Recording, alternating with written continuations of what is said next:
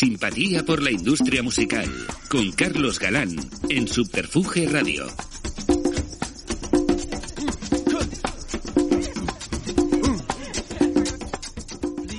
Sean ustedes bienvenidos a una nueva entrega de Simpatía por la industria musical en Subterfuge Radio.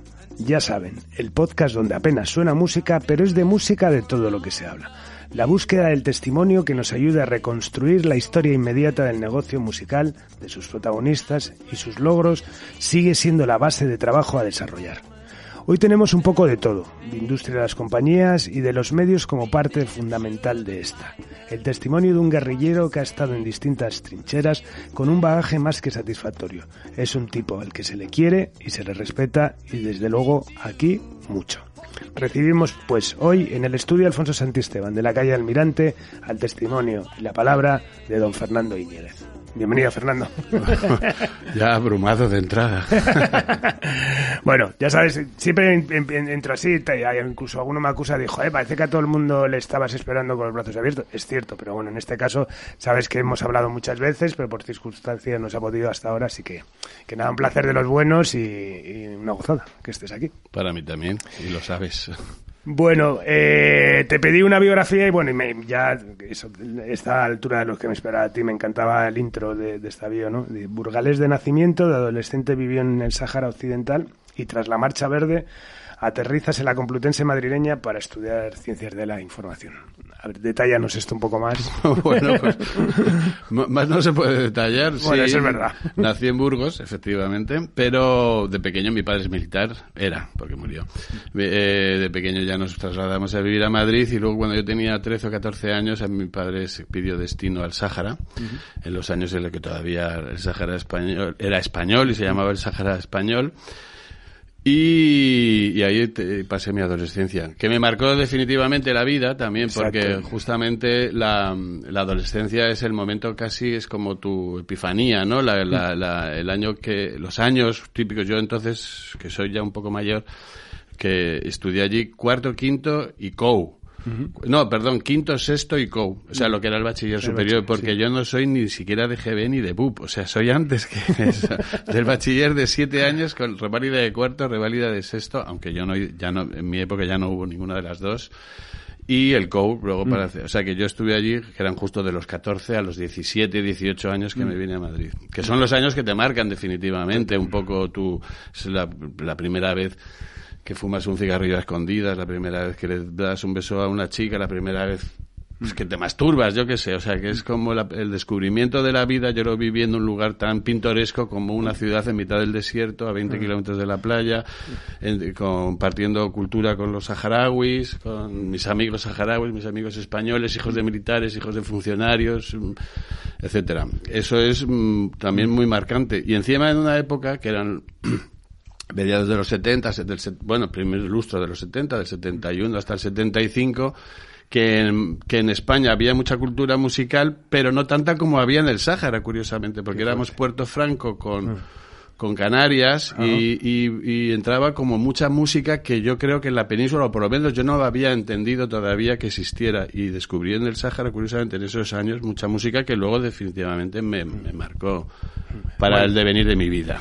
Sí, el Sahara que además, bueno, te ha marcado, lo como veremos que aparece muchas veces en, tu vida, ¿no? En tu biografía también resaltas que te toca vivir la intensidad juvenil del paso del hipismo al punk, eh, acaso coincidente con la transición de la dictadura a la democracia. Cuando llegas a Madrid, ¿no? Llegas a la, a la Complutense y estás en ese momento de transformación total, ¿no? Sí, yo estudié primero de periodismo todavía con Franco vivo y los eran los coletazos últimos del régimen, que, que tuvo una época muy dura. Yo no sé cómo a España entonces aquello lo llamaban dicta blanda. Quisieron como blanquear un poco lo que era la, eh, del régimen franquista y el último año fue demoledor. O sea, el último, los, últimos años del franquismo fueron demoledores. No, no nos olvidemos que en noviembre eh, murió Franco del 75, pero en octubre o en septiembre todavía fusiló, a lo bestia, sin juicios garantistas ni nada. O sea que todo eso de la dicta blanda me lo paso yo un poco por, por, por ciertas partes, ¿no? Y la verdad es que sí, eh, luego, claro, se empezó a ver esa, eh,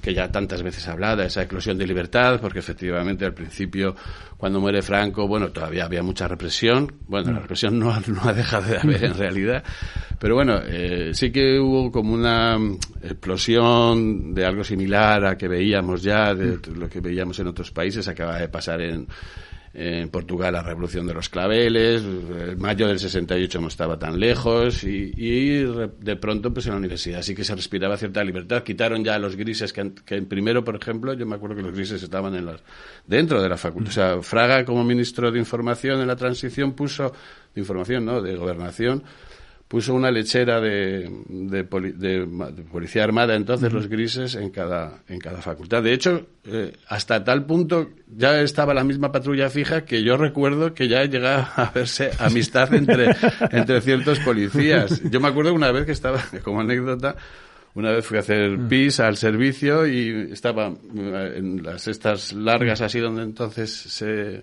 hacía pis, pues estaba en un lado un policía con todo el casco puesto y en el otro lado y los tres meando juntos a la vez. Y yo en el medio, yo me di a, los dos y dije, joder, nunca he meado con esta sensación de protección, de, sentirme...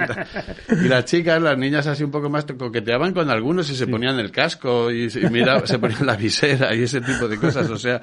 Y ya luego, ya en segundo, ya Franco eh, muerto, que murió cuando yo estaba en segundo de periodismo, pues ya es verdad que se empezó a notar cierta libertad, aunque era siempre entre comillas. Y también coincidió pues con toda esa eclosión, ya en el 75, 76, pues hay una premovida, hay el rock urbano, viene de Londres todo esto del punk, y ya en el 77, 78, o sea, y como todavía teníamos los coletazos del hipismo, porque veníamos de ser hippies, pelos largos, pantalones campana, canutos y demás, pues ya con el rollo del punk, pues como todo, pues esa fue un poco la transición, en el fondo, ese paso del, del, hippie al punk, ¿no? Y a nivel musicalmente, ¿eso cuáles son tus primeros recuerdos, tus primeros discos, tus primeros conciertos? Eh, primeros conciertos ya en el, en el Sáhara, en el Ayun. Teníamos un grupo en el Ayun, yo no, quiero decir que había un grupo en el instituto que se llamaba Experience, como homenaje a lo de Jimi Hendrix Experience, que era el hijo de una doctora que tenía una guitarra eléctrica, y luego había ya un grupo de músicos saharauis que se juntaban la música saharaui de su tradición, del haul saharaui, con las guitarras eléctricas ya de que oían de los grupos de rock de entonces, de Santana, Jimi Hendrix, Rolling Stone, Pink Floyd, Brian Hayes, todo este tipo de cosas.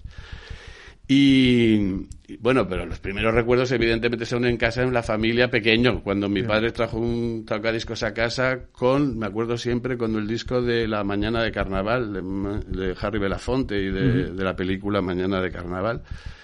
Y los discos que había, claro, cuando yo era pequeño en casa eran tangos de Gardel, boleros de Machín y, alguna marcha militar.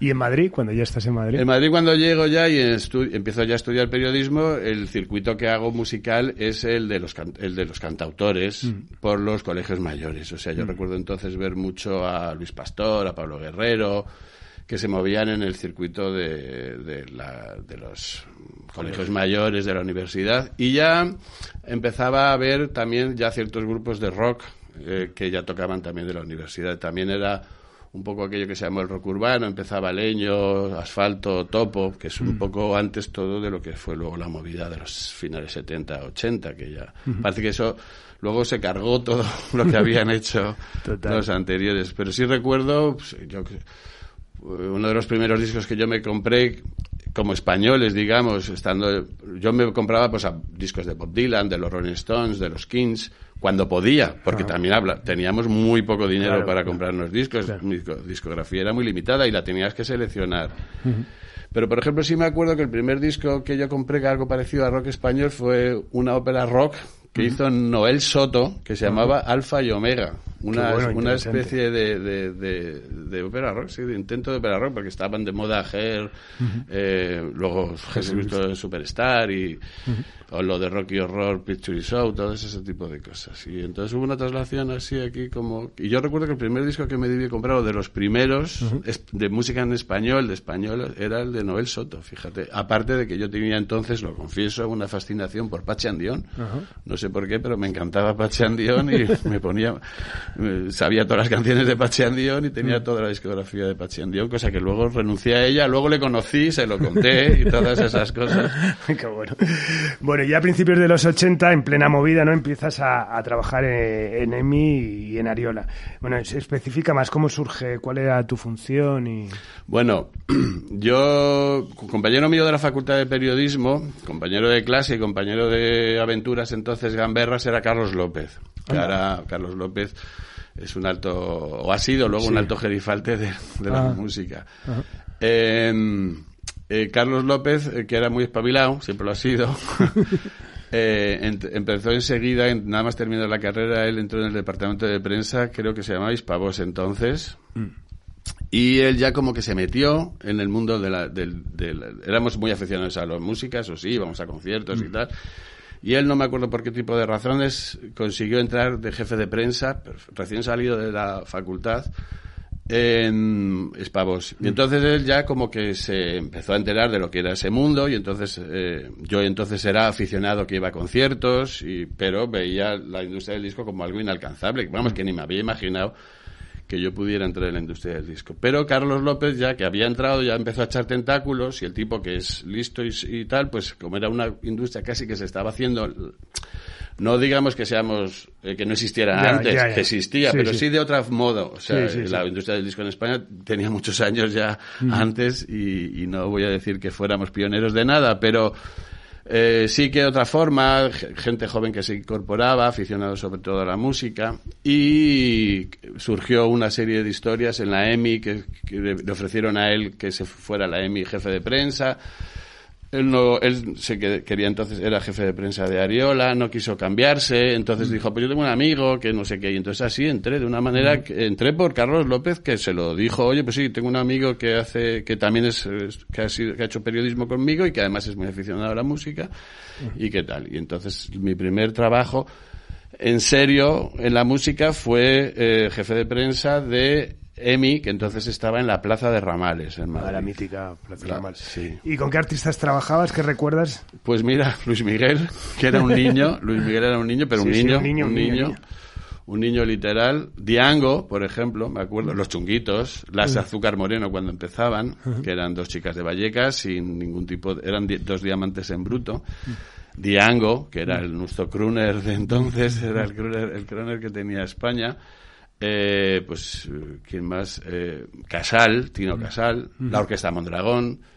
Eh, sí, son los primeros artistas con los que yo ya hice campañas de prensa y empecé a enterarme lo que era esto de meter artistas en, para que te sacaran los compañeros periodistas, entrevistas, reportajes, críticas del disco, etcétera. ¿Y cuál era, cuál era tu relación con los medios en ese momento? Pues empezaba, yo era, que luego me sirvió para mucho. Claro, claro. luego después me sirvió para pues eh, al principio vas con mucho corte, ¿no? Porque yo era, pues, tendría 22, 23 años, 24, yo qué sé, éramos todavía muy pipiolos. Ahora lo veo, éramos muy pipiolos y pues a mí me daba mucho respeto. Por ejemplo, me acuerdo llamar a Diego Manrique para que me sacara algo de que yo era un, había sido un lector ávido, porque entonces yo a, a Manrique le tengo más, a pesar de que luego tengo una larga carrera en la radio. Yo a Diego le tengo como más periodista de escribir que de, que de, que de radio. Luego no, pero...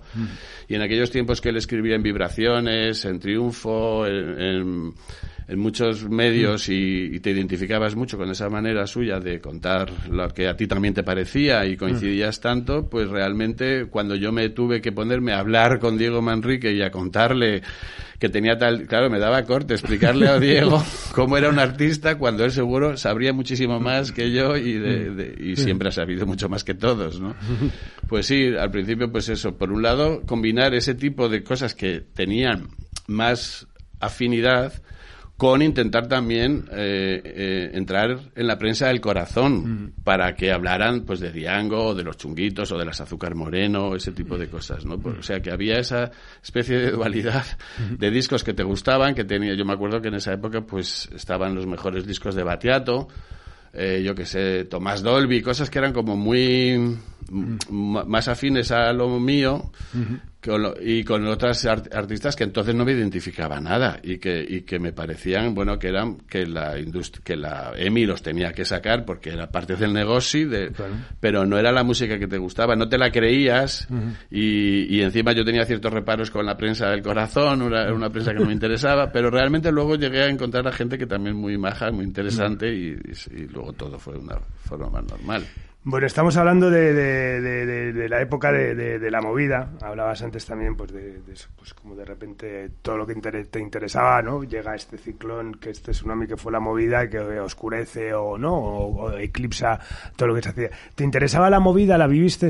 Sí, la movida además, en realidad yo siempre digo, bueno, sí, quizá, y es verdad que algunos dicen que se ha magnificado con el tiempo. Es posible que también la perspectiva nos haga mm. hacer que la movida fue mucho más de lo que realmente fue. Pero yo sí que viví la movida sí, eh, mm, antes de incluso de entrar en la industria del disco, porque yo entré en EMI cuando volví de la Mili. Y eso sería ya en el 81, que para mí, a finales del 81, que para mí la, la movida ya había acabado. Mm. O sea, eh, toda la eclosión eso de los secretos Nachapop, eh, por un lado, o lo, eso que eran las jornadas irritantes, los babosos, los no mm. y por otro lado las alascas, los parálisis permanentes, los, eh, yo qué sé, derribosarias o todo ese tipo de, de historias, fueron finales de fue 79 eh, la famosa concierto de Canito fue la muerte de Canito es la madrugada de del 80 que se considera el delito no sé qué tal el concierto famoso de Canito y mm. todas que yo por cierto no fui. Vale. Voy a decir porque eres, el único. porque es que todo y te voy a decir una cosa estuve en la puerta. Vale.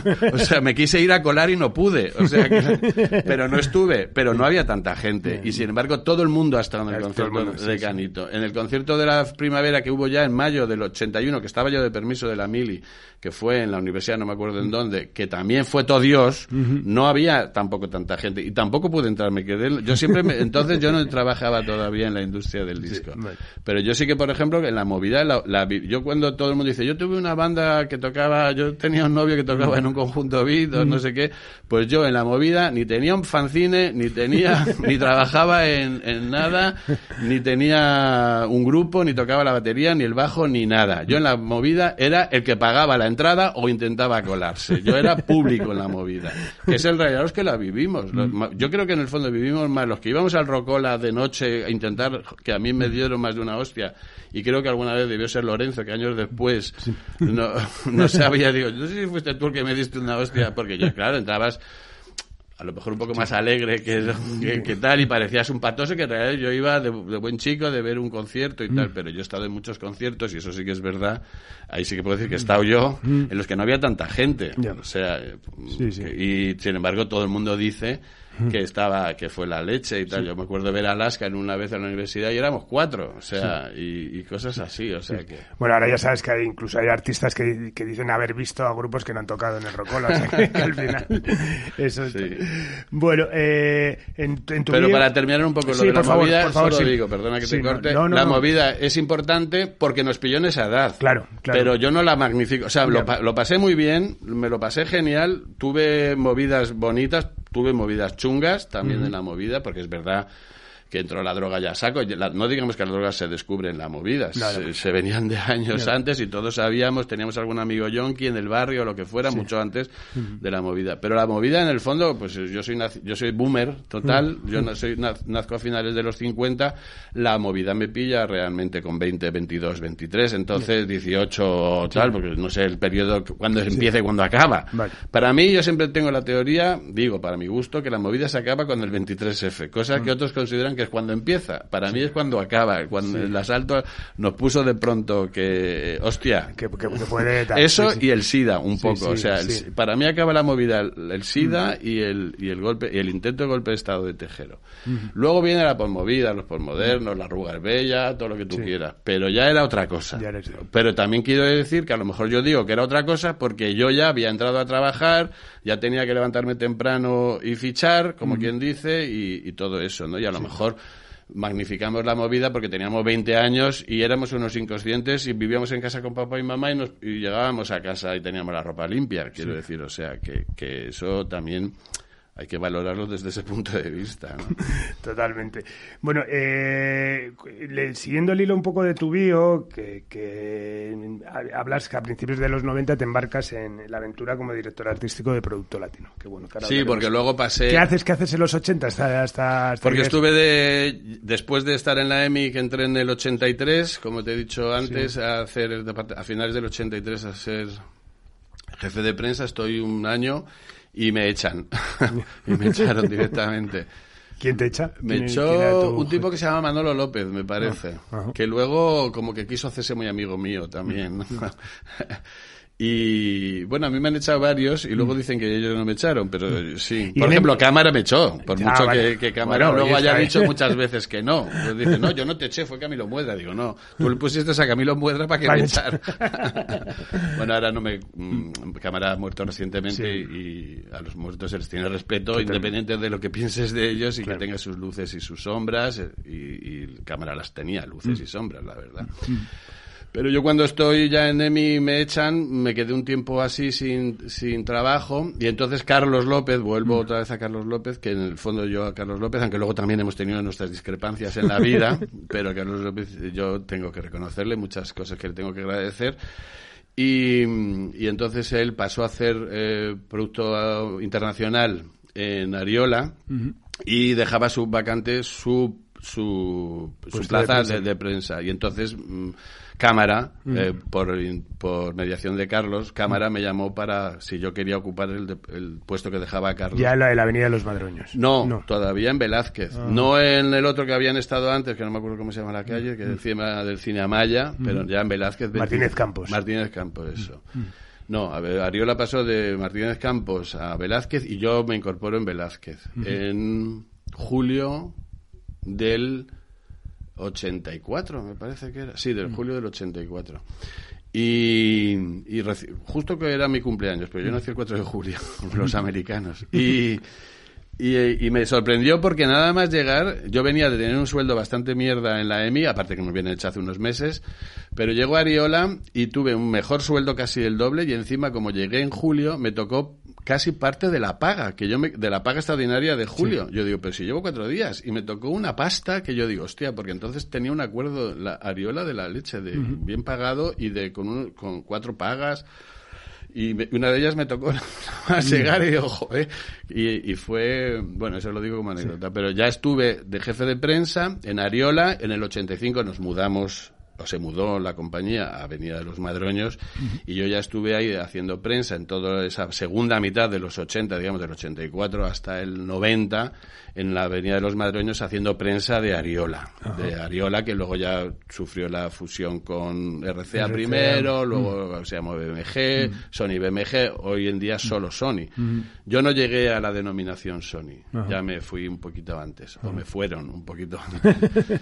Y en esos años de hacer prensa, en esos 80 que tú me has preguntado, desde el 85 ya en los madroños hasta el 90, sí me toca una barbaridad de trabajo de, prensa que es brutal. Son años brutales con Mecano a tope, los años de Mecano a... Pero no lo descubriste esto a Mecano, ¿no? No, no, no. ni tenías un fanzine, ni estuviste en concierto de Ganito. No, vale, vale, me quedo más tranquilo. cuando lleguemos a la faceta descubridor, es más reciente la mía como, como folky, que es como lo que he derivado en la vida que es en lo que, en lo que Pero no, no, yo Mecano, es más, te diré una cosa cuando, eh, yo te lo confieso, y además estas cosas ya con el tiempo se pueden decir. Cuando ficha Ariola Mecano, que venía de, de CBS, de que el último mm. había sacado dos discos nada más, me parece que había sacado. El primero había sido el pelotazo, tal, tal, tal, y entonces parecía un grupo que había pasado de moda, la verdad, o sea. Y cuando Ariola ficha a Mecano, pues entre nosotros, los que éramos promocioneros y tal, hostia, Mecano, tío, o sea, si esto ya está más acabado que la leche, o sea, y, y, de hecho, cuando, lo, cuando Ariola saca los primeros singles de Mecano, no se mueve ni nada. O sea, cuando el primer disco de, de, Ariola de Mecano, creo que es Entre el cielo y el suelo, ¿no? Creo que sí, aquel que hicimos un folder azul precioso. Y como empezaron a sacar las canciones de Nacho, porque eran las que venían como de más éxito por la parte de CBS, pues el, Hoy no me puedo levantar, ayer me colé en tu fiesta, me colé y todas esas, que eran las, la faceta más poppy de Nacho, el disco no se movía. O sea, estuvimos unos cuantos meses sacando un single de esos movidos, no me acuerdo cuál era, unas de estas ya muy movidos de, de, Mecano, y fue cuando se empezaron a poner los, las canciones de José, las que eran compuestas, porque Mecano tenía como esa dualidad José-Nacho, y cuando fueron cuando empezó a sonar en las radios la de la de entre el suelo y el suelo, mujer contra mujer, o todas estas que eran como más, más de cantautor, digamos, más reposadas, con una letra mucho más madura, más adulta, que la tontería de ñiñiqui, ñiqui, de Mecano. Pues resulta que es cuando empezó Mecano a hacer ya ese pelotazo y ya ese disco fue la bomba. Pero tardaron unos cuantos meses. Y me acuerdo que Jesús López, entonces director de marketing y cámara, se justificaban diciendo que no, que la estrategia la habían hecho así, porque primero, que, tenían en la estrategia del plan de marketing, primero empezar con los singles bobitos, digamos, para luego atacar con lo más profundo, pero no. O sea, la historia fue que se fue derivando así, que vieron, hostia, esto no se mueve, esto no se mueve y, vamos a ver, vamos a explotar esta otra parte y porque yo como jefe de prensa te diré mm. que llamaba a los medios, oye, ¿os interesa una cosa? Mecano, Mecano están acabados ya, o sea, de, no me fastidies, sí, que son muy majos, que Ana muy mona, que no sé qué, pero que nadie quería hacer entrevistas con Mecano. Las cosas como son, te lo digo como, como jefe de prensa, cuando salió el Entre el Suelo y el Suelo en el año 86. A los ocho meses o a los seis meses que empezó eso, ya eran los medios los que me llamaban. Oye, Fer, eh, eh, nos, puedes poner con Mecano que les queremos hacer? Ya, bueno, si es portada, sí, ¿no? y, pero es curioso porque eh, Mecano es un grupo que entonces se le dio por acabado, incluso dentro. Y es verdad que ahí hay que reconocer que la fe la tuvo cámara, ciertamente. O sea, que no es que lo descubriera, porque él no descubrió. Mecano, ni en, ni en CBS cuando había estado, porque él venía de cámara, mm, de CBS pero ni los descubrió ni, ni, ni, mm. nada. O sea, yo creo que el descubridor siempre ha sido Capi, ¿no? El descubridor de Mecano. o sea, que lo llevó. Lo que pasa que otra cosa es que luego cuentes con un jefe que apoye y que y en esa cámara sí aportó luego. Y en el en esa segunda época de Mecano sí que es cierto que, que, nosotros mismos, los promotores de base, los promocioneros, yo de jefe de prensa, el jefe de radio, el jefe de...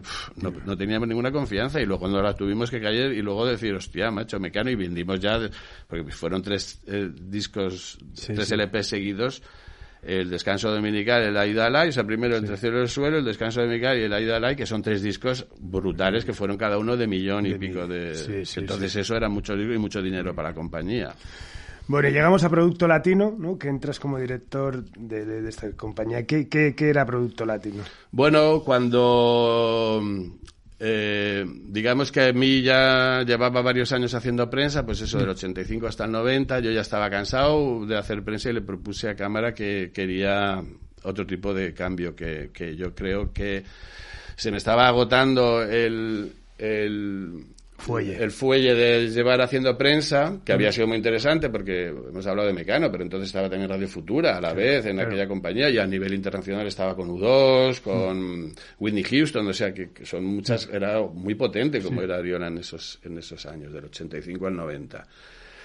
Y yo ya dije, es que yo ya estoy un poco cansado de hacer prensa, me apetece hacer otro. Yo quería hacer en realidad R local, pero ahí estaba Álvaro de Torres y, tal, que no, que esos no, iban a ceder su puesto. Y yo dije, Oye, porque entonces había surgido el, el fenómeno de la lambada, había surgido lo del devorame otra vez. La salsa, ¿no? Estaba un poco... Estaba la salsa como incipiente ahí, que había como una cosa que parecía, había acabado de pasar el, el boom de lo del devorame otra vez, de Lalo mm. Rodríguez, que nadie pensaba que en España de pronto un tema latino tan salsero fue la bomba, se escuchaba no solo en las discotecas latinas, sino que se escuchaba en el, en el en el Pachá y ese tipo de cosas. En las pijos, los pijos aceptaron la salsa como una cosa más, ¿no? De hecho, Mecano tiene una canción bailando salsa en el Estela, precisamente toda esa movida. Entonces yo le dije a cámara de empezaba también el fenómeno Juan Luis Guerra en una pequeña medida eh, y yo le dije a cámara de crear un departamento de música latina de AR latino. Estaba entonces Tato Luzardo también en, que tenía eh, como los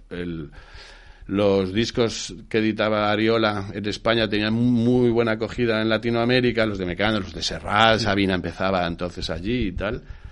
Eh, ah, porque entre otros, estaban los cantautores como Sabina y Serrat, que también los tuve que hacer la prensa de ellos, quiero decir, a la vez que hacía el de Radio Futura, el de Mecano y, todo, y tal.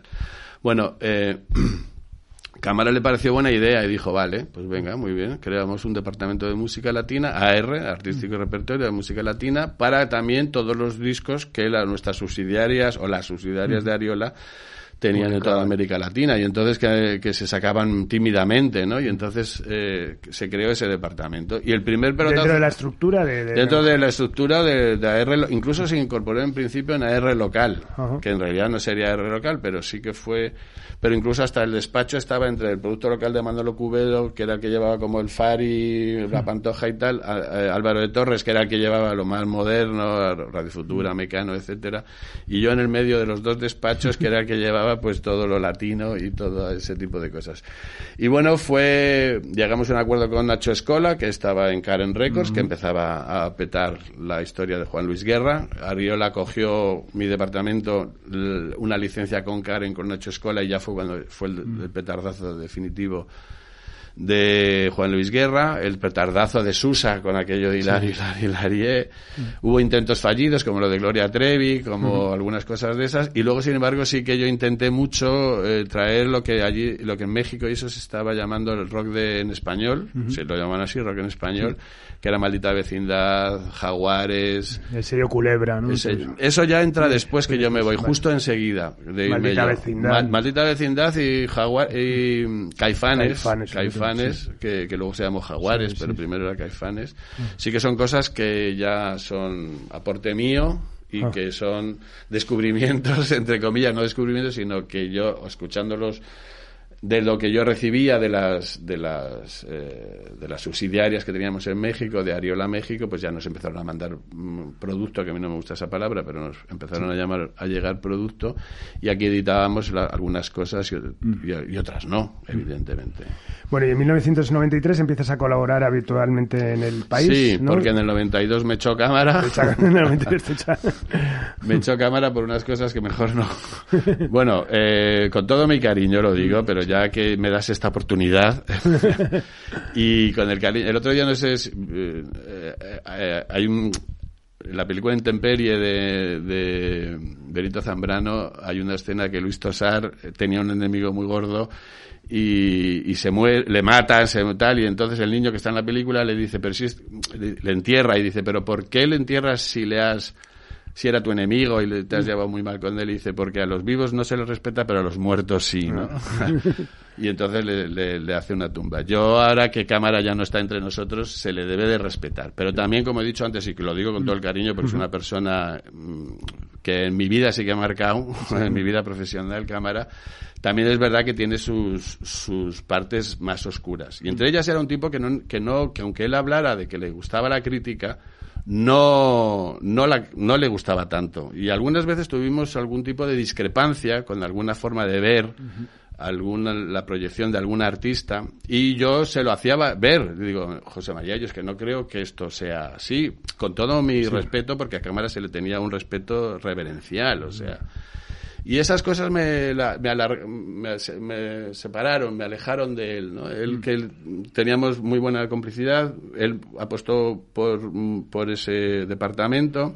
Incluso cuando yo le pedí una vez un aumento de sueldo, me dijo que no, pero que me potenciaba y quería, y me pagó un máster. Bueno, mm. Ariola me pagó un máster de posgrado y demás.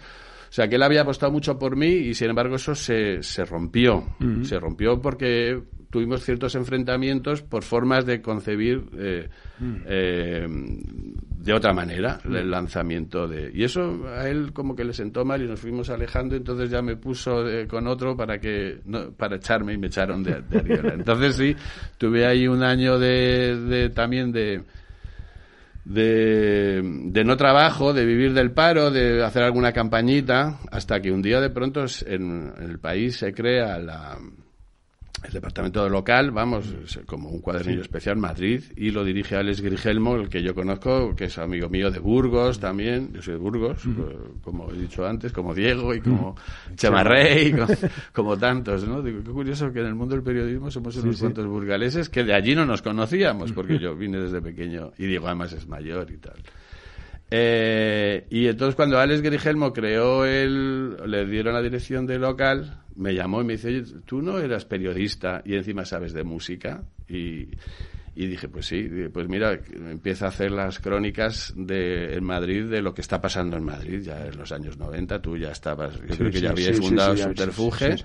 Y era la movida que entonces, pues eso, las historias del Cronen lo contaban el Siroco y los bares que había entonces en esa en esa época cuando empezó todo lo del rollo, el, el indie, es el indie de entonces, el rock, bueno, porque el indie es casi más una etiqueta ya. Eh, sí, posterior. A mí no me gusta. Sí, pero como a ti no te gusta la palabra producto, a mí el indie, la palabra indie tampoco me no, gusta. Pero... No, era la nueva independencia, ¿no? Eran los sí, eh, independientes. Eh, estaba pasando el fenómeno Nirvana y todo eso, y vosotros, eh, todo el, el grunge, el noise, todo, X, X etcétera, todo eso de los 90, de los principios de los 90, y entonces eh, lo que estaba pasando en Madrid con todo aquello, pues eh, Alex me, me, pidió que lo contara en el, en el país. Y es cuando yo empecé a hacer la...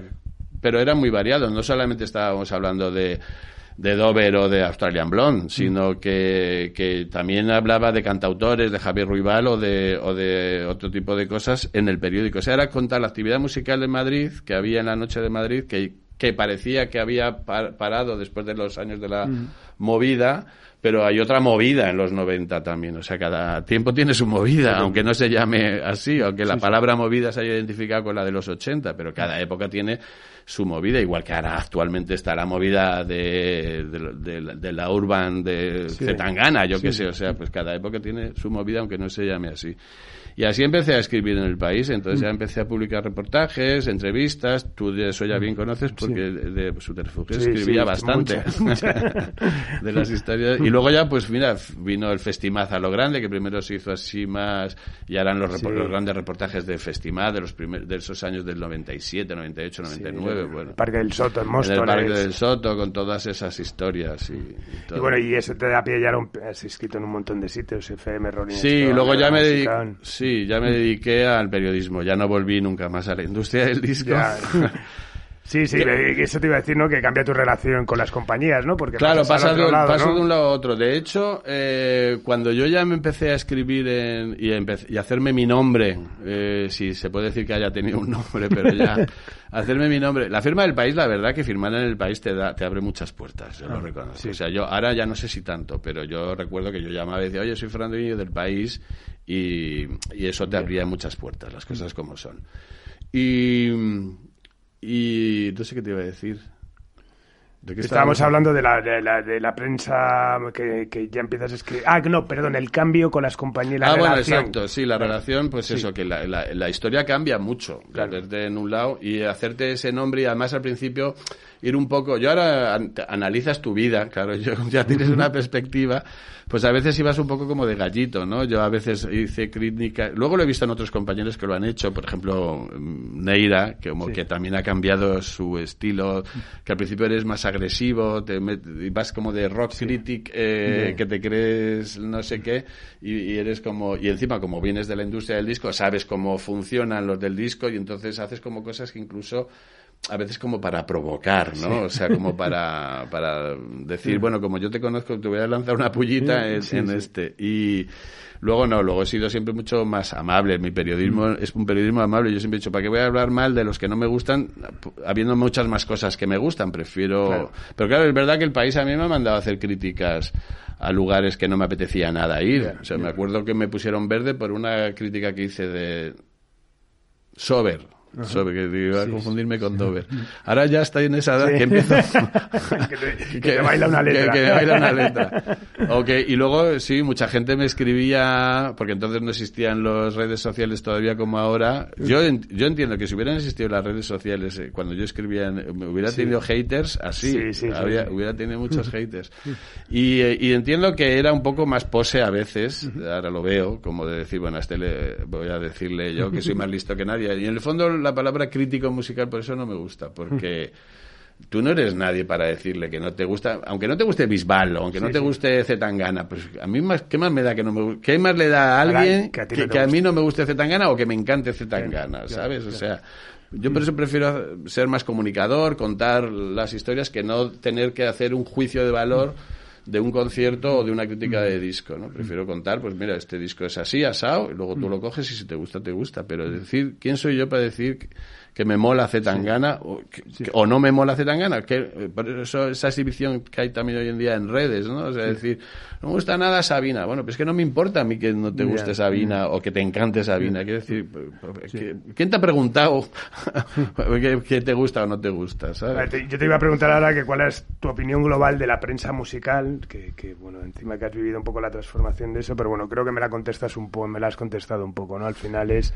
piensas más, ¿no? De, de eso, sí, yo creo pesa más las cosas que te gustan, eso lo que pasa es que, bueno, claro, si te pone la tesitura que tienes que hablar de algo por obligación o por trabajo y claro, no te gusta... Eso te contaba antes, que el, país me ha mandado a veces a lugares que no me ha gustado nada, el, concierto que he visto. Incluso mm. de artistas que me gustaban, pero que ese día no han estado bien. Yo me acuerdo mm. que puse mal una vez a Serrat y me la cargué. O sea, le llamé el intocable porque hizo, cuando hizo un disco horroroso, que por cierto hay que decir que ese disco él nunca más lo ha vuelto, el de Tarrés, el de Serrat Tarrés, que me decía, esto es un oxímoron. No, un oxímoron no, eh, palíndromo.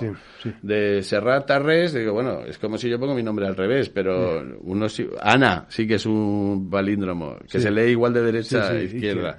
Pero Serrat Tarrés, ya decía, es una, se desdobla una persona, y era un, un disco de versiones, y, la, y el concierto fue horroroso y, yo lo saqué en el país y lo colé y, claro, fue anatema que el país, que es el perfil típico de, de un fan de Serrat, pudiera hacer una crítica no muy buena de Serrat, aunque la crítica era buena, pero decía o sea, reconocía ciertos valores, pero decía que ese concierto en concreto, pero claro, yo al autor de Mediterráneo no le pueo decir que sea una mierda, o sea, para mí que es la canción de las más grandes que se ha escrito en castellano, pero sí que es verdad que aquella vez yo tuve una historia y, y le hice una crítica no buena de ese concierto y entonces, pues, me bueno, hasta el país dos días después le hice una entrevista como de desagravio Juan Cruz para, para restar lo que le había escrito yo, porque claro, yo mandé la crítica a las 12 de la noche y allí nadie la supervisó, la, la se publicó y entonces el, periódico, el papel tenía mucha influencia en el país. Y si me hablas de la prensa de hoy, yo lo que creo que se ha perdido es influencia. O sea, no somos influencers. Antes lo que se llamaban, antes no nos llamaban influencers, nos llamaban opinion makers y ahora que existe el concepto este de influencer, ahora yo creo creo que la música, que los periodistas musicales la, la Sí, la pérdida de la prescripción, ¿no? Sí, o ya. Al final, que esa bendición que antes podía hacer alguien sobre algo se ha perdido. Ahora se ha perdido, o sea, ya no somos importantes, por decir algo. Bueno, eh, también has, has, compaginado todo con, con actividad de, en tu faceta de DJ, ¿no? Que has pinchado, bueno, me acuerdo de verte alguna vez en el Suristán, que iba con mi amigo Javier Liñán y estás pinchando. Sí, en el Suristán es donde más he pinchado. pinchado eh, Galileo, El Sol, Morocco, bla, bla.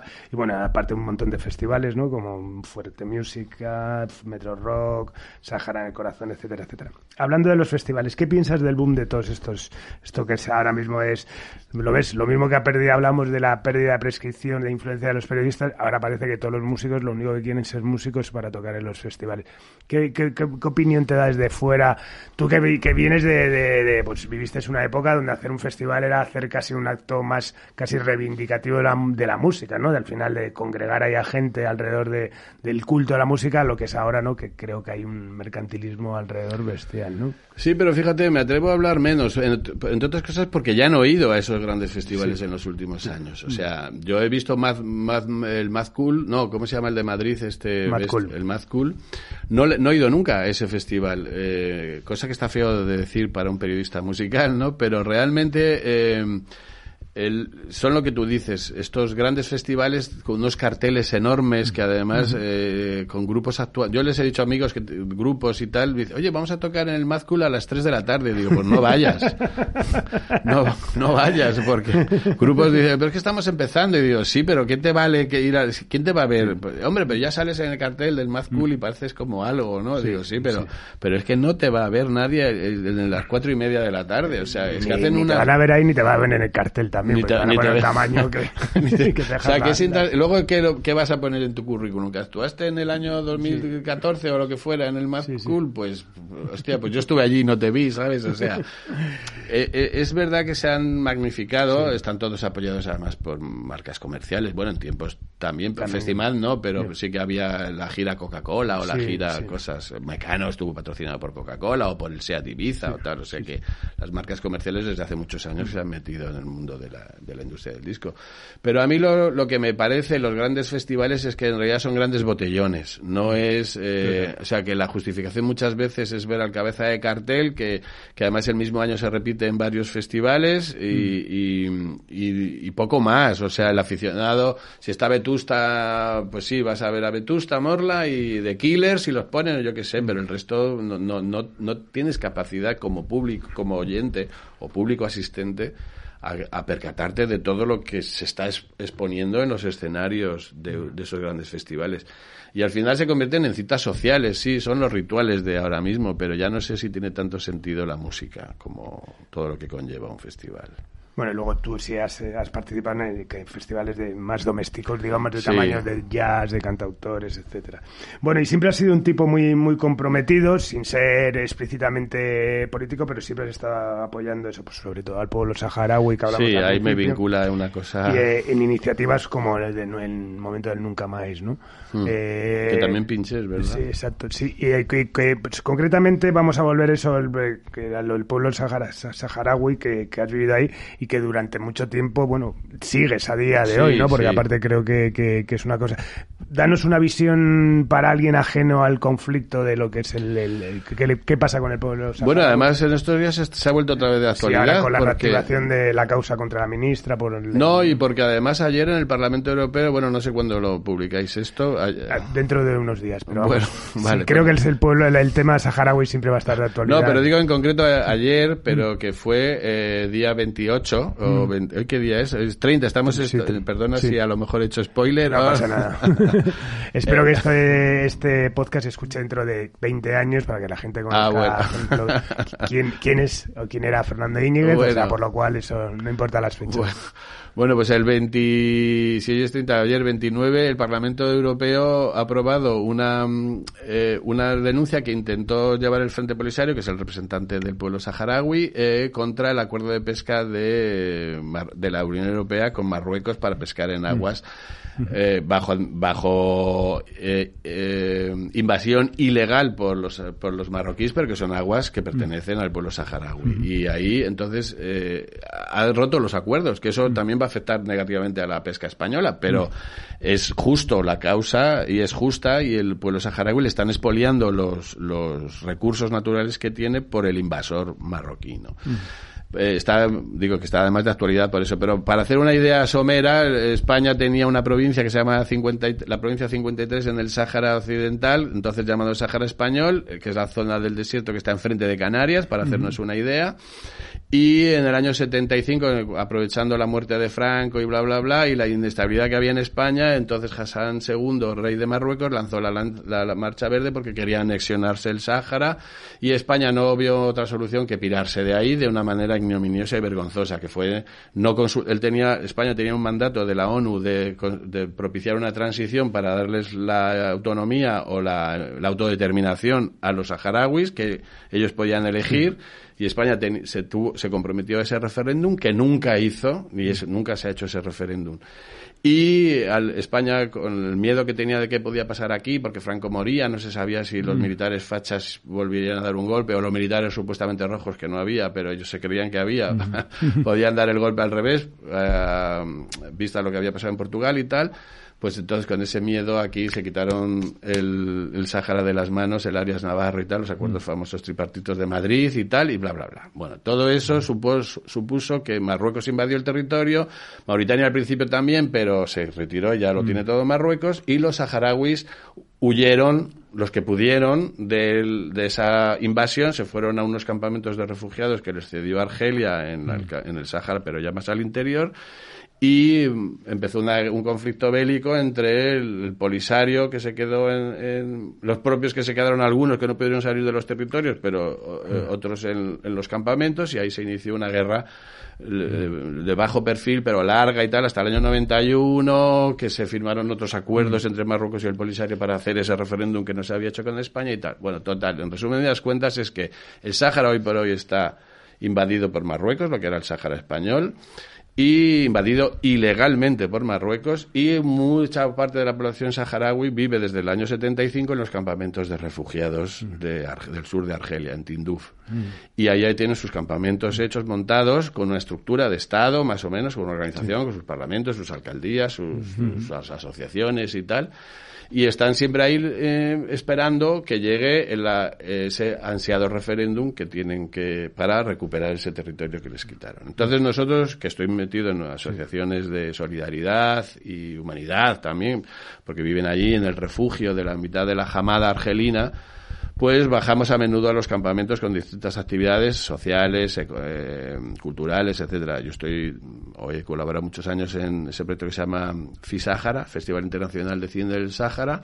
También estamos con, con una periodista saharaui que, que ha trabajado en Radio Nacional de España, que se va a Baja Meida, con un proyecto que se llama Un Micro para el Sáhara, que ahí está también implicado Carmona, de Radio 3 y demás, y es llevar equipos a los campamentos de radio para que los saharauis cuenten sus propias historias. El Festival de Cine se hizo para que los saharauis explicaran en películas sus propias historias y, Un Micro para el Sáhara es para que los eh, hagan pequeños estudios como este que mm. tenemos aquí de subterfuge para que lo hagan allí en los campamentos y hagan ellos también sus cuenten sus cosas, eh, se comuniquen entre los campamentos y, estamos en, varios. Luego hay también de recogida de medicinas, de alimentos, de ropa, de placas solares, aunque ahora ya los campamentos empiezan a tener ya red eléctrica, Argelia les está suministrando red eléctrica, pero durante muchos años se ha vivido de la placa solar, de la batería de coche enganchada a la placa solar. Y bueno, las condiciones en las que viven los saharauis en esos campamentos es terrible, porque ahí no hay de nada, eso es la antesala del infierno, es la jamada argelina en mitad del desierto y las condiciones son extremas. Y los saharauis ahí resisten desde hace 25, desde el año 75, o sea, ya un montón de años, y ahí resisten y esperando que la comunidad internacional, si alguien supiera qué es eso de la comunidad internacional, pues tome riendas en el asunto, porque ellos lo que sí que llevan es una lucha de todos estos años pacífica, sin, eh, sin recurrir a hacer acciones terroristas, muchas veces han estado tentados, mm. sin tentados de hacerla, me refiero, eh, sin recurrir otra vez a romper el alto el fuego contra Marruecos, aunque ahora desde hace, desde noviembre del año pasado hay otra vez unos, unas pequeñas guerras de perfil bajo porque ha habido una apertura de una frontera, bueno, una historia que son un poco complicadas de explicar aquí, pero en definitiva, ahí están los saharauis en los campamentos de refugiados por un lado, otros que se quedaron bajo, bajo la represión marroquí en los territorios ocupados eh, y luego la diáspora de los saharauis que están repartidos por todo el mundo y entre ellos en España que hay un montón. Bueno, pues, pues, gracias porque eh, por la introducción en el tema. Eh, eso, siempre he sido muy sensible, te, he visto hablar siempre de, la cuestión. A mí es algo que, que siempre me ha apasionado también, pero bueno, creo que, que, una explicación así siempre es bueno y aportará siempre algo para la, necesaria solución del problema del pueblo. Pero que conste que ya para cerrar el tema, porque yo con el tema del Sahara podía estar hablando horas porque es un tema que, realmente me apasiona. La ONU todavía, y eso es lo que hay que explicarle muchas mm. veces a los gobiernos mm. españoles, y ahora cuando tuvimos la crisis de lo de Melilla, mm. cuando lo de la identidad del Gali que vino, que si no tal, y los marroquíes metieron a todos los niños en Ceuta y Melilla y bla, bla, bla, toda esa crisis, hay que decir que la ONU todavía, hoy por hoy, dice que el Sáhara Occidental es una eh, colonia, un, territorio de colonización inconclusa y que la administración legítima y legal todavía le corresponde a España, no a mm. Marruecos. O sea, España tiene la jurisdicción sobre ese territorio todavía porque es de un territorio de colonización inconclusa. Eh, es decir, que nadie reconoce la soberanía de Marruecos sobre ese territorio. Es un territorio que ahora mismo no tiene ninguna soberanía, aunque esté de facto está ocupado por Marruecos, vale. Pero, pero a nivel legal, España es la administradora mm, mm. todavía. Luego, cuando a España le viene el rey de Marruecos a decirle que se enfada porque eh, cojamos al Gali o no le cojamos y le cubremos del, del COVID o no sé qué, que decir, oiga, majo, es que ese territorio, según la ONU, es nuestra, porque los los mm, acuerdos que firmamos en el año 75 nosotros mismos, o sea, España misma con Marruecos, son ilegales, están denunciados. Es como si ahora de pronto Pedro Sánchez pacta con Francia entregarles Gerona. o sea, dice, bueno, yo te doy Gerona, vale, y Francia dice, Macron dice, ok, guay, tengo Gerona ya para, pero, o con Italia te doy Menorca. Y dice, vale, pero los menorquines primero tendrán que decir algo a los gerundenses y segundo, en la comunidad internacional dirán, pero tú por qué le das Gerona, ¿quién eres tú para darle Gerona a los franceses o Menorca a los italianos? Y entonces eso está, es ilegal. Que España le diera el Sáhara a Marruecos es ilegal totalmente, aunque se firmara y tal, no están reconocidos por, la, por el Tribunal de Justicia Internacional. Entonces, es España todavía la administradora. Y fue cerrado ya. Gracias, Fernando. Bueno, eh, volvemos a la música. Eh, bueno, has escrito libros sobre, sobre los secretos, sobre Rosendo, has colaborado con capítulos en un montón de, de ellos. Y empiezas con la radio, ¿no? Que para ti es algo eso, en el 2009, ¿no? Que, mm. que Sí, que nunca había hecho, curiosamente. Exacto, ya, por eso. Pero aparte tienes una voz muy radiofónica. ¿Tú crees? Y, sí, yo creo que sí. si no vocaliza. Hombre, luego ahora, ahora, iremos a... pasamos ahí a Tarataña. Vamos a hablar de bonus track, ¿no? Que, bueno, estás ahí, es una, tu primera, ¿no? Incursión en el mundo de de, de, de, de, la radio, ¿no? ¿Cómo surge la opción, la posibilidad? Pues mira, curiosamente sustituí a un político. Ah, mira. sí. Eh, Eduardo Madina, eh, que era del PSOE, me parece este tío altiricón que va cojo porque tuvo un, atentado de ETA, tenía un programa, El Archiduque o algo mm. así, en, de media hora en Radio 3, los miércoles eh, de doce y media a una o algo mm, así, de, mm. de madrugada.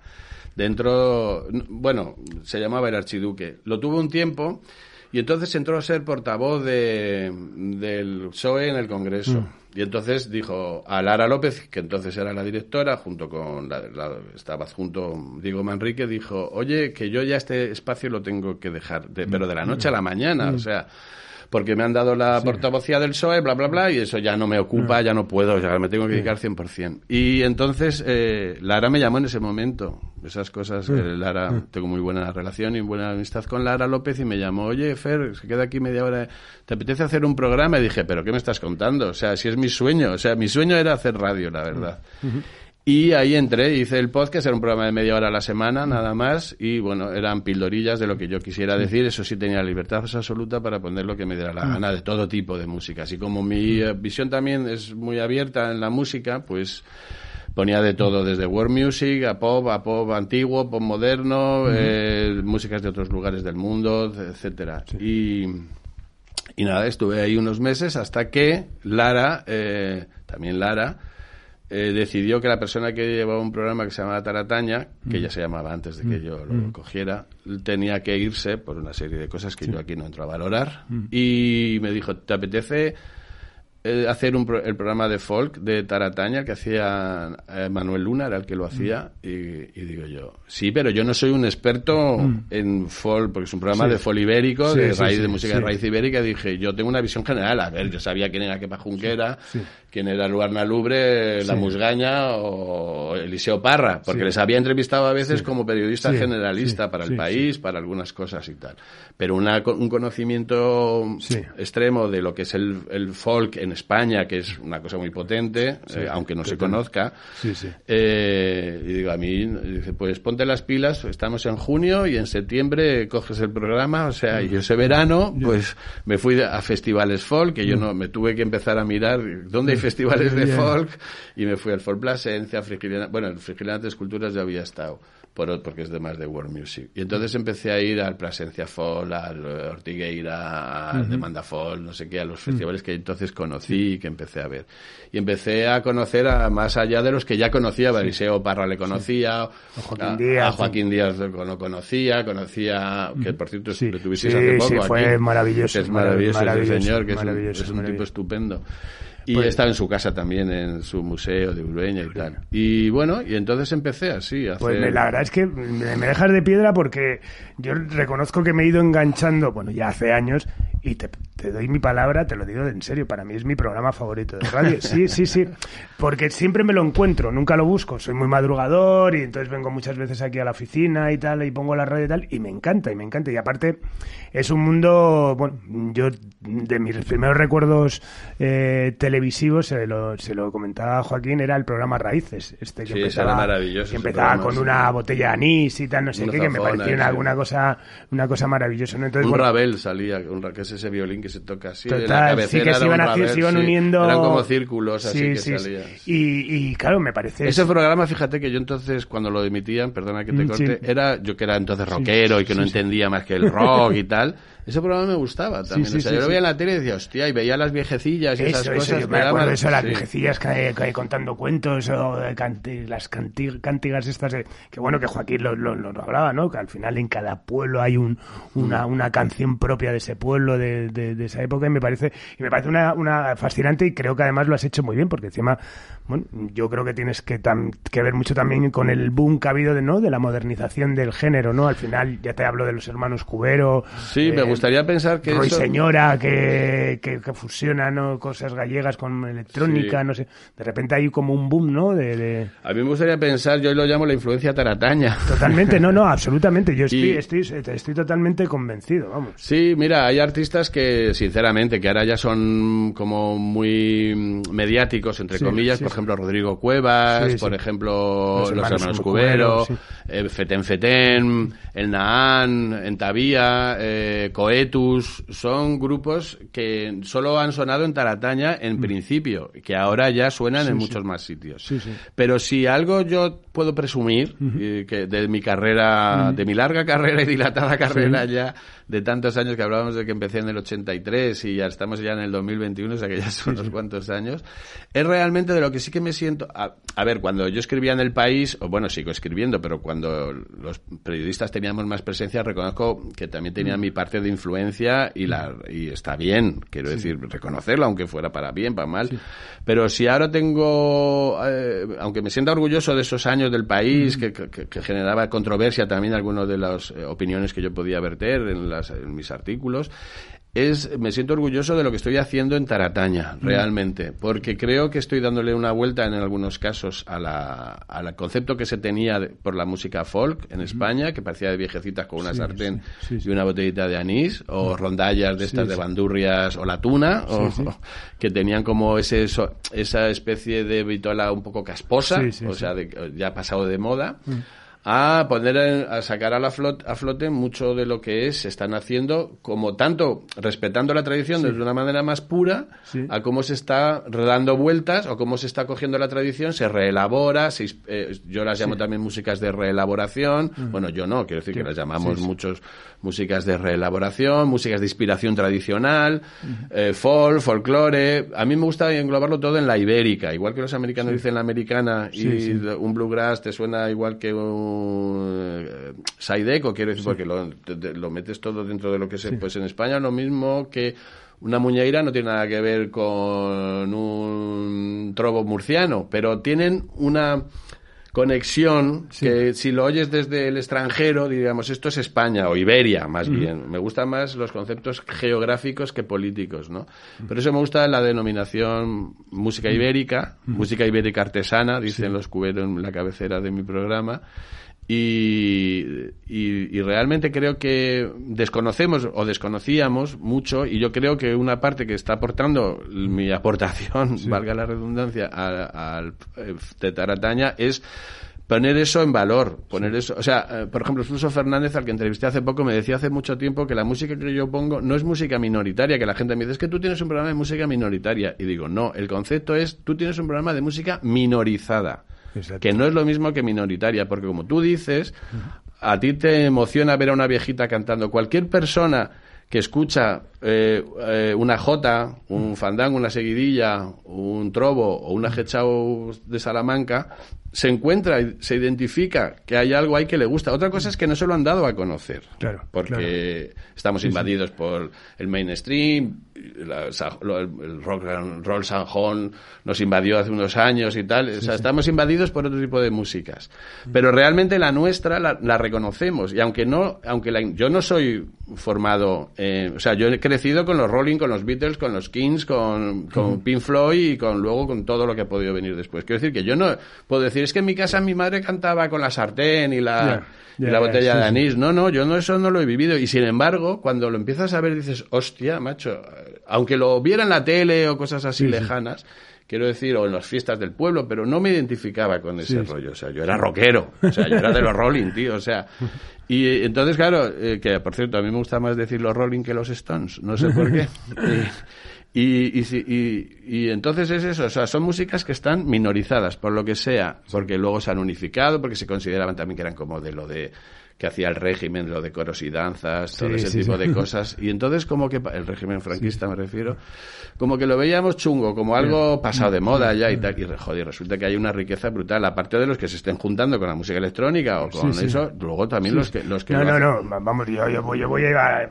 me parece muy interesante las propuestas nuevas, pero vamos, a mí lo que me interesa es la, la, raíz absoluta. Y, bueno. y no, y solamente eso, perdona, es que ahora ves que Vetusta Morla saca en el escenario un pandero cuadrado. Y es porque lo ha conocido, porque me lo han reconocido a mí el indio y me lo ha reconocido Álvaro, que lo han oído en Tarataña, que yo he hablado del, del Pandero Cuadrado, que de hecho les he invitado a festivales de folk y han conocido artistas de folk. Y se han juntado. Rosalén el otro día, que ya también ha hecho cosas con con Feten Feten, pues Rosalén el otro día en el concierto del Wizzing sacó un pandero cuadrado para hacer, para acompañarse. Cosa que el pandero cuadrado es un instrumento que estaba perdido, que Eliseo Parra lo reivindicó en el disco de tribus hispanas y dijo, es una pena que esto se vaya a perder. Bueno, pues ahora todos los grupos Igual que pasó con el cajón flamenco, que todos los grupos ya de indies pop, que se sacaron el, pues ahora todos han empezado a sacar el pandero cuadrado de Peña Parda. Bueno, poco. a ver, estamos la eh, Rosalén, pero es que dentro de cuatro días todos los grupos de pop en España van a tener un pandero cuadrado. O, y en Galicia eso sí que lo hacían bien, porque los grupos gallegos de rock nunca han desdeñado meter gaitas, lo han hecho desde Siniestro Total hasta Resentidos, hasta muchos grupos eh, gallegos. De, y luego además en Galicia pues está cosas ya propuestas más moderna como de Bayuca y todo este, este, este, tipo de rollos, ya mezclado con la electrónica y tal. Pero que digo que no hace falta mezclarse con la electrónica para parecer moderno. O sea, que, que, no, no, no, totalmente. lo moderno es hacerlo de otra forma, con otra visión, con mm. pero respetando. Y ahí es la influencia tarataña. Nada, pues enhorabuena por lo que, vamos, por lo que has aportado, por lo que encima veo que, que está cuajando en en nuevas generaciones, porque bueno, me parece muy loable y de verdad que es un programa a mí me parece fantástico y absolutamente reivindicable y que espero que lo amplifiques y creo que ah, sería necesario un, libro, un libro de, de, Tarataña de lo, con todo lo que está pasando de, esta nueva e, eclosión. Sí, tengo un título ya para el libro. Sí, pues, Cómo dárselas de entendido el folk sin tener ni puta idea. o sin tener ni puñetera idea. Bueno, a lo tonto, tonto, casi 40 años de experiencia. ¿Alguna conclusión? Uf, mira esa pregunta no me la habían hecho.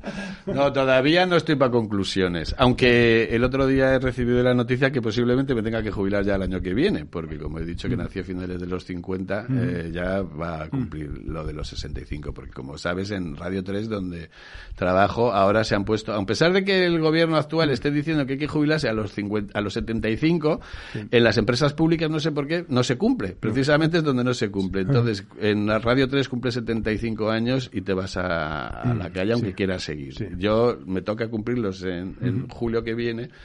Y aunque tengo denunciada Radio 3 por irregularidades de contrato, por, por lo del falso autónomo, bla, bla, bla, eh, pues me tocará eh, mm. jubilarme seguramente en el año. o sea que en la larga vida para Tarataña espero que sea con otro. O sea, ojalá fuera conmigo, pero me da la sensación que, que, desde julio no va a poder ser así. Porque es una marca de que es de la casa. Es de la casa, sí. Lo contaba eh, Manolo Fernández también, que le Sí, todas las.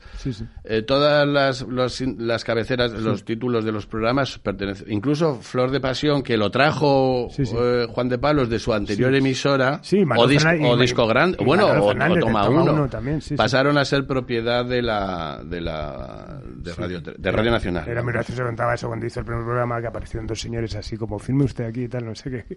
Que el, yo de todas formas el nombre no se lo puse yo en cualquier caso, era del anterior. ¿Y qué es, qué es, Tarataña es eh, lo explicaba el tío Juan Rita, que es un señor que se ha muerto el año pasado con 108 años, y repentista, un trovero impresionante que con 108 años mm. seguía improvisando mm. trovos eh, en, la, en, la, zona de Murcia, eh, a, una agrupación de telas de araña, cuando se juntan en los establos, en las zonas donde están los animales, como diciendo, están los animales, pues ahí eh, las telas de araña, a esa maraña de telas de araña se le llama allí la tarataña. Y dice, quita esa tarataña de ahí. Pero decía el tío Juan Rita, me contaba que eso se cogía, se hacía un polvo, porque eso no es la tela de araña típica red tan bonita, sino que era como un buruño. eso es que ponen luego eh, en Halloween con España. pues eso es una tarataña. Entonces eh, lo cogían, lo, lo deshacían y el polvillo que se quedaba se lo ponían a las bestias en, la, en el cuello de llevar la, el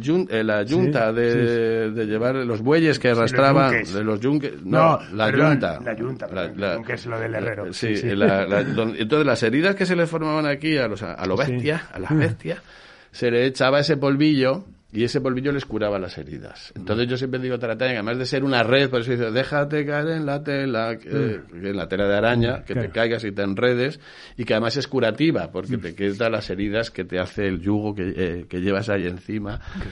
el yugo. Hemos dicho yunta y tampoco. en realidad es el yugo, el yugo, el yugo y las flechas. bueno, nada, Fernando, muchísimas gracias por, por, por, por tus palabras, tu testimonio, el aspecto didáctico que hemos aprendido muchísimas cosas de ti. Y nada, muchísimas gracias. La verdad es que un auténtico placer. Sería para tirarnos mucho tiempo, lo sé. Pero bueno, intentamos concentrar. Bueno, a partir de julio jubilado puedo venir aquí todos los días. Así que... puedo hacer un podcast aquí. Por supuesto, sería placer. Además, bueno, ya sabes que fuera de Ondas tenemos también algún proyecto en, marcha que ojalá podamos llevar a buen puerto. Y como conclusión, ya que lo has dicho, perdona si todavía queda, es, es precisamente eso lo que tú has dicho. Yo no intento ser profesoral ni didáctico, pero sí que creo que la misión que tiene un poco el, periodismo, ya que ha quitado un poco la prescripción que te decía, cómprate este disco que es bueno, que antes era un poco así, es por lo menos resultar didáctico, resultar eh, dar elementos para que la esa es la conclusión es que bueno, si he sido didáctico en estos 40 años, si alguien ha aprendido algo, eso es lo que me llevo como como aprendido. No, exacto, ayudar a visibilizar. ayudar pues, en este caso en tu caso, ayudar a visibilizar un Que luego no te, no te, gusta la música folk, pues bueno, estás en tu derecho, nadie mm. tiene obliga a nadie a nada, pero si yo, por ejemplo, ahora en esta última faceta de mi vida de Tarataña eh, puedo aportar que eh, tenemos una riqueza musical brutal en España y que ya está bien de mirar a los bluesmen del Mississippi, que está genial. o sea que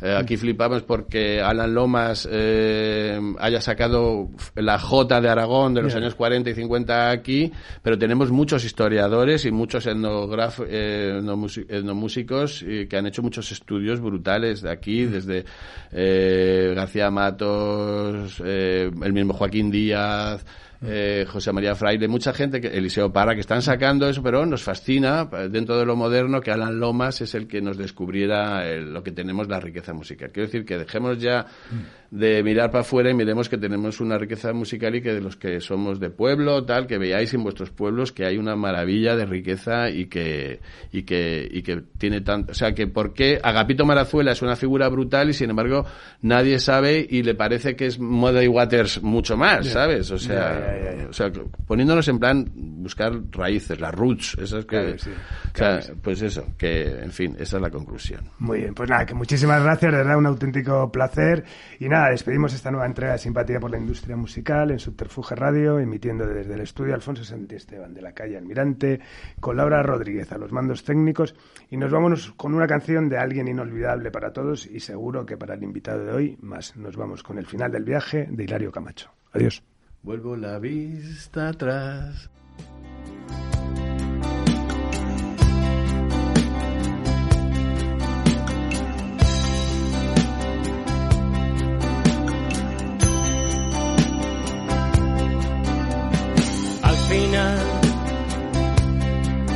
la vista atrás. Fue tan cansado el largo viaje, tan pesado el equipaje para llegar aquí. Perdido en la ciudad, soy prisionero en una calle, sin farolas, sin portales Estás escuchando Subterfuge Radio. Mejor sonido que nunca gracias a Tierra Audio.